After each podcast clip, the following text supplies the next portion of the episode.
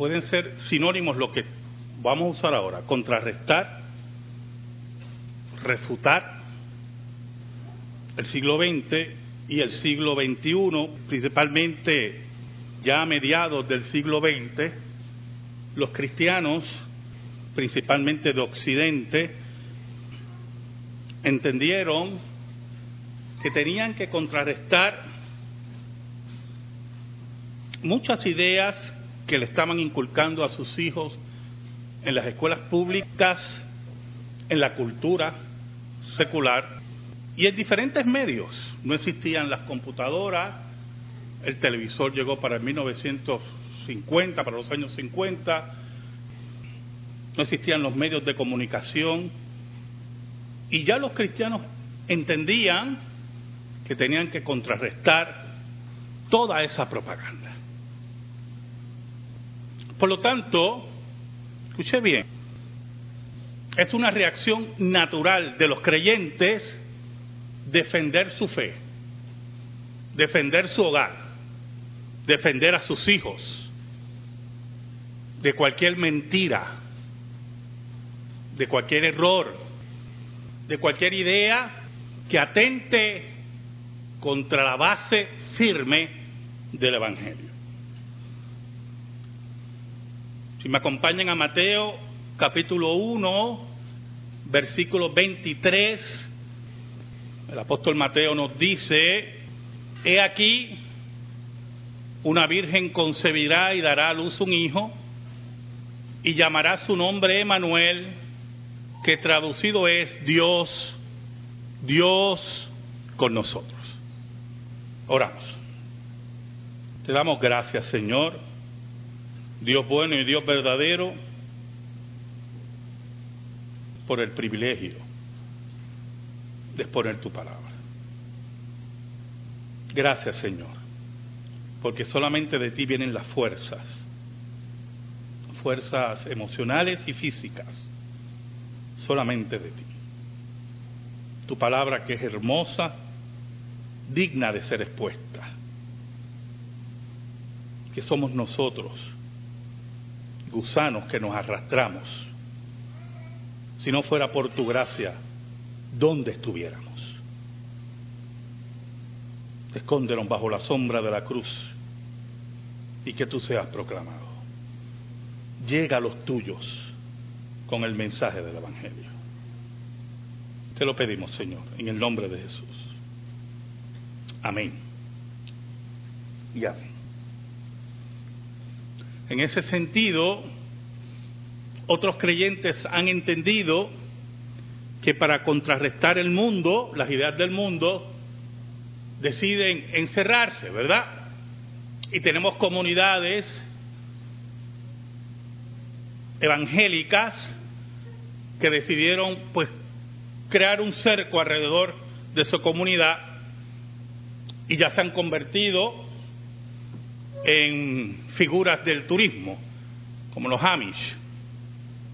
Y sabemos los resultados no muy halagadores de ese encierro, porque Cristo fue claro, Jesucristo, el Hijo de Dios, fue claro. Nosotros somos la sal de la tierra, nosotros somos la luz del mundo. Y Señor, orando a su Padre, dijo, no quiero que los saques del mundo, sino que los protejas del mal.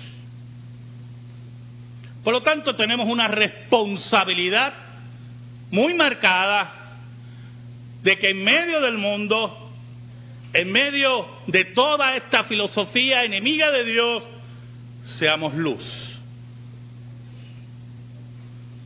Ahora, en los Estados Unidos, el grupo de ateos americanos comenzó una propaganda en el área sur de los Estados Unidos, lo que se conoce como el cinturón bíblico. En los billboards, pidiendo a la gente que no celebrara la Navidad. Y ponían a un niño declarando, no quiero ir a la iglesia, estoy bastante grandecito para fantasías.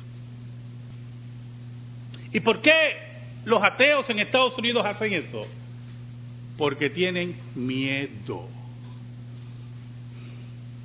El ateísmo siempre tendrá miedo del cristianismo, del avance de la fe. En esa circunstancia, una amiga me estaba testeando, atea, había visto lo que yo había puesto en Facebook de nuestras celebraciones muy vívidas de Navidad y me puso cristianos celebrando una fiesta pagana. Y yo le dije, ¿qué fiesta pagana? Y entonces ella me narra la fiesta y yo vengo y le digo, ¿y quién se acuerda de eso? Entonces, como ve que ya le quita el piso, empieza con otra locución y yo vengo, como no voy a perder mi tiempo, le digo en letras bien grandes, ganamos. Hace mil y pico de años ganamos. Y entonces entró otro pastor reformado, amigo mío, desde los Estados Unidos, y le dio otro dato. Y así estuvimos que hasta el final, pues ella estaba balbuceando y yo seguía, ganamos, ganamos, ganamos. Y no voy a perder el tiempo contigo. Y tú lo sabes que ganamos. Saben, hermano, en los primeros siglos del cristianismo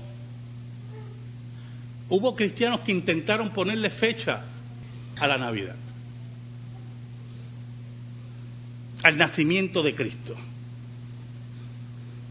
Ya para el 243 hubo intentos de parte de padres de la iglesia de fechar el nacimiento de Cristo, con unas ideas muy ingeniosas que no vale la pena describir.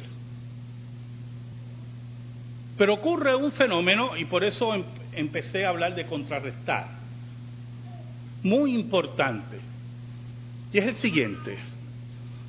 La iglesia empieza a inquietarse con el nacimiento de Cristo, no por festividad, sino por pensamiento teológico.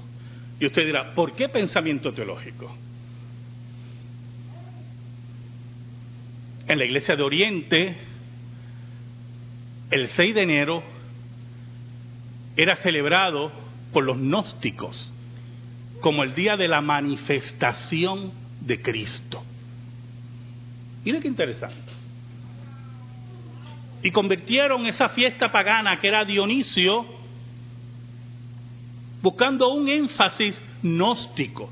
Para los gnósticos, si se puede narrar en alguna forma, el Cristo vino sobre Jesús en el bautismo.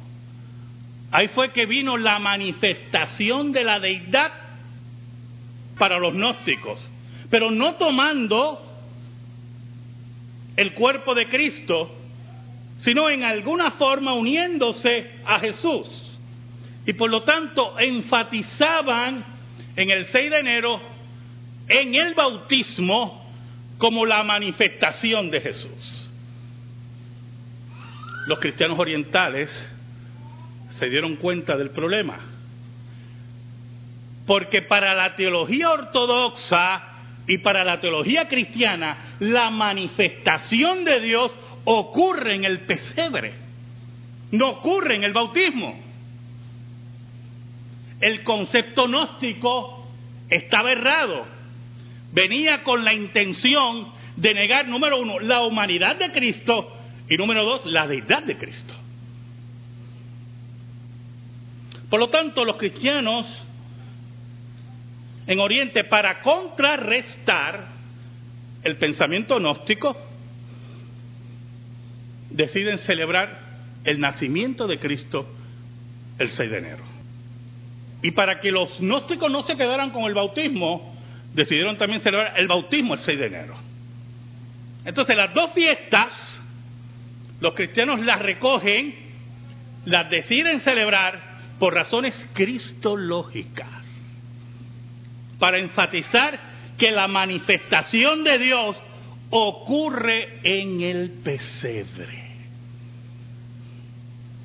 Que el Dios encarnado que nos habla Mateo, Emanuel, toma cuerpo humano en el vientre de María y María después pare, como dice el Teotocos, pare a Dios. ¿Y qué pasa? Los discípulos de un tal gnóstico, Basílides, insisten en que la manifestación de Dios ocurre en el bautismo. Los cristianos eran más numerosos. Los teólogos de Oriente, donde surge el concepto de la deidad y de la Trinidad y del pensamiento de la encarnación, porque es en Oriente donde ocurre eso, empiezan a celebrar el 6 de enero como el nacimiento de Cristo. Pero lo interesante, y quiero leerle algo aquí, muy interesante, cómo los cristianos celebraban para enfatizar el 6 de enero como la manifestación de Dios en el pesebre. Dice que en ese día todas las casas, estoy hablando hace 1500 años o más, todas las casas estaban adornadas con coronas. ¿Tú has visto esa corona, verdad? Quizá, y dice aquí el autor, que había una efervescencia, una desbordante alegría en tal día que invadía toda la iglesia de Oriente.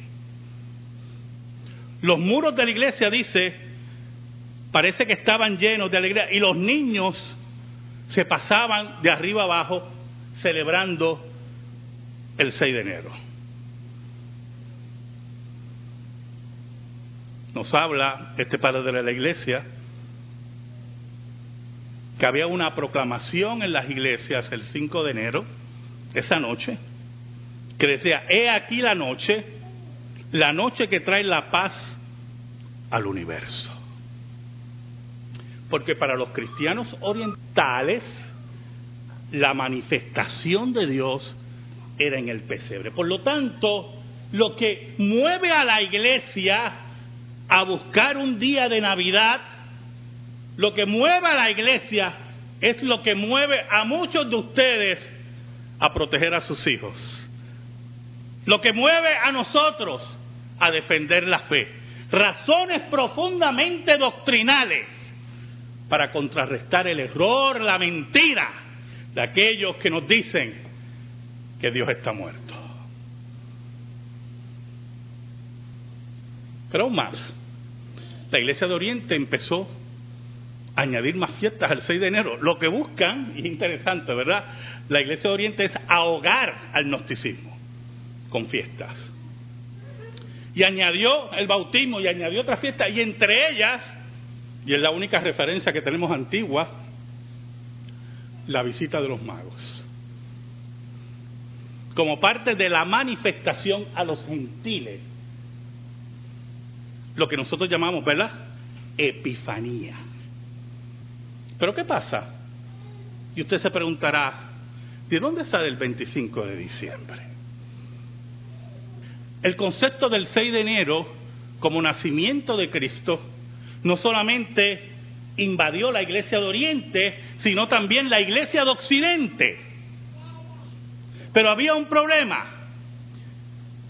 Nicea, en el 325, declaró y definió el dogma de la Trinidad y condenó a aquellos que negaban que Dios se había encarnado. Y por lo tanto se busca en el área occidental enfatizar esa fiesta. Pero había un problema.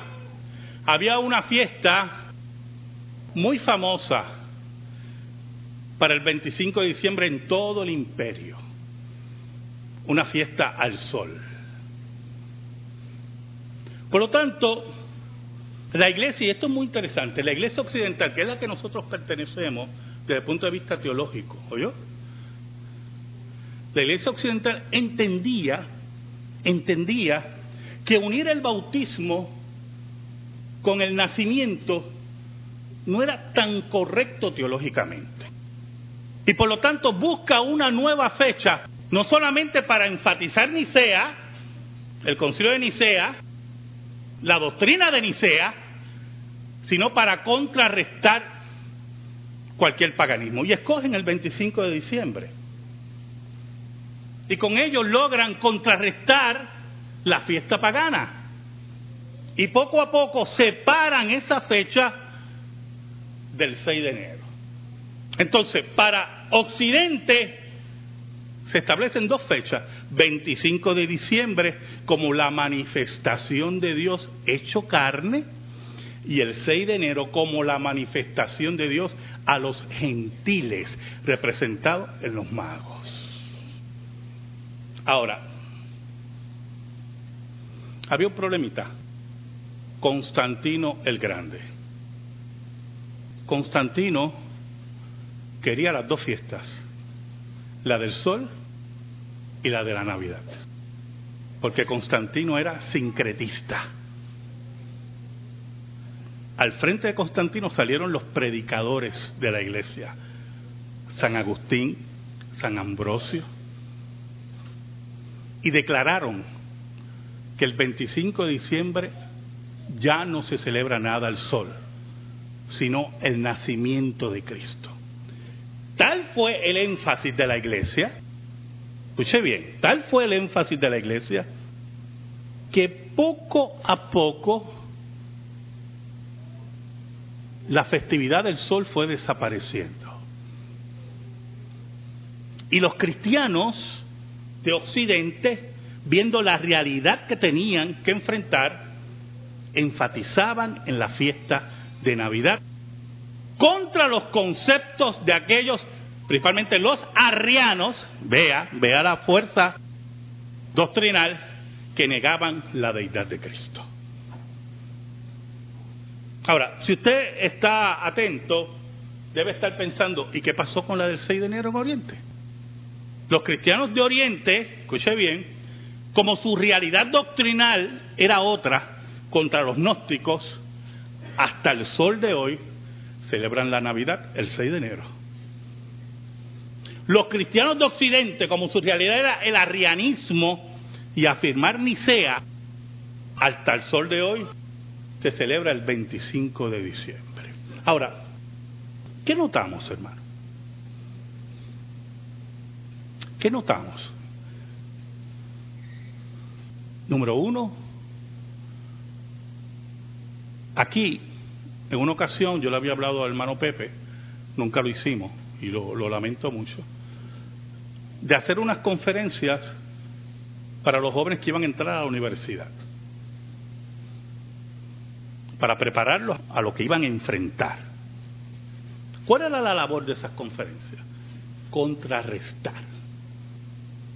La iglesia siempre ha trabajado para contrarrestar, para hacer sal en la tierra, para hacer luz en el mundo. La iglesia verdadera no cree, escuche bien, ni en encierros, en poblados alejados, viviendo en el siglo XVIII o en el siglo XIX, como un atractivo turístico. Yo no sé cuándo la iglesia se convirtió en atractivo turístico. El día que vengan a retratarnos a nosotros aquí, y turistas ven y vengan guaguas turísticas aquí, es que esto se convirtió en un circo. Pero segundo, y esto es muy importante, la reforma nos enseñó que la vida monástica, ¿estoy oyendo? La vida monástica tampoco contrarresta el mundo. Es la afirmación de la iglesia en que Dios tomó cuerpo en el vientre de María. Es la afirmación de la iglesia basada en la escritura de formar una cosmovisión que vaya contra el mundo, contra el catolicismo, contra el ateísmo. Es lo que Dios llama a la iglesia. Por eso, y creo que hay una ley, creo que es en física, que los espacios vacíos a la larga se llenan Por eso nosotros no podemos dejar espacios vacíos aquí. Porque esto fue una lucha de la iglesia por siglos, hermano. Y ganamos ese espacio. Y ese espacio nadie nos puede quitar. Y el que venga a quitarlo, nosotros tenemos que contrarrestarlo. Porque es por nuestros hijos, por la iglesia de Cristo, para proclamar que Emanuel, Dios con nosotros, vino a ser morada entre nosotros. ¿Qué pasa? Yo quiero que usted escuche lo siguiente. Y es muy importante. Alguien me comentó, pastor, escuche bien, quiero que escuche bien, pastor, pero que la gente coge las navidades para emborracharse y para... Olvídese, para el holgorio, el holgorio malo. Y yo lo miro y le digo, ¿sabes algo? El único día santo es el domingo, el día del Señor. Ese es el día en que Dios convoca a la iglesia adorarle, porque la tumba está vacía.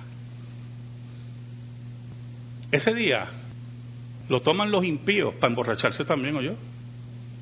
Y para pecar igual, y para adulterar, y para mentir, y para fornicar, ¿O usted se cree que los impíos se quedan en su casa el domingo? Y por eso nosotros le vamos a entregar el domingo también. No, hermano. Este mundo pertenece a Dios. Y nosotros estamos aquí para ganar este mundo para Dios. Y viene un día que Manuel, Dios con nosotros, como dice Mateo, viene por segunda vez, como dice Adviento y va a reclamar lo que es de él, gracias a la labor también de la iglesia. La pregunta es, ¿qué haremos con aquellos?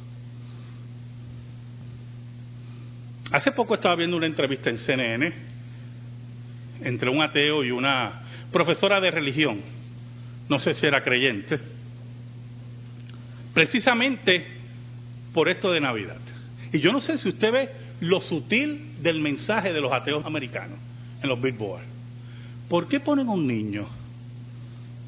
¿Tú no has pensado eso? ¿Usted sabe lo que decía el presidente de los ateos americanos? Es que yo sé que los niños no quieren ir a la iglesia en Navidad, pero ¿qué sabe él? ¿Qué sabe él de eso? Son nuestros hijos. Y nosotros los educamos a la luz de la escritura, como nosotros creamos. Aquí ningún ateo nos tiene que poner las pautas para criar y educar a nuestros hijos. La profesora de religión no podía creer lo que estaba oyendo. Le contestó muy bien. Y la pregunta es, escúcheme, escuche bien, ¿cómo un ateo cría a su hijo? Creyendo en Jesús creyendo en la Navidad, creyendo que Dios tomó cuerpo en María, creyendo en el nacimiento virginal. ¿Verdad que no lo cree así?